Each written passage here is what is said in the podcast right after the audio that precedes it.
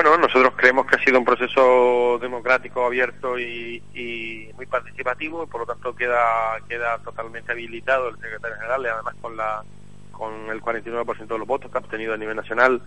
totalmente acreditado para poder afrontar la creación de una nueva ejecutiva. El pasado domingo también elegíamos los delegados para un congreso que tendremos en la isla de Fuerteventura el próximo 19 de, julio, donde elegiremos a los dos representantes que van por Fuerteventura a ese, comité, a ese congreso extraordinario que será el día 26 y 27 de julio en, Madrid y lo que pretendemos es que bueno que el partido pues ya haya empezado esa apertura ya empiece a trabajarse sobre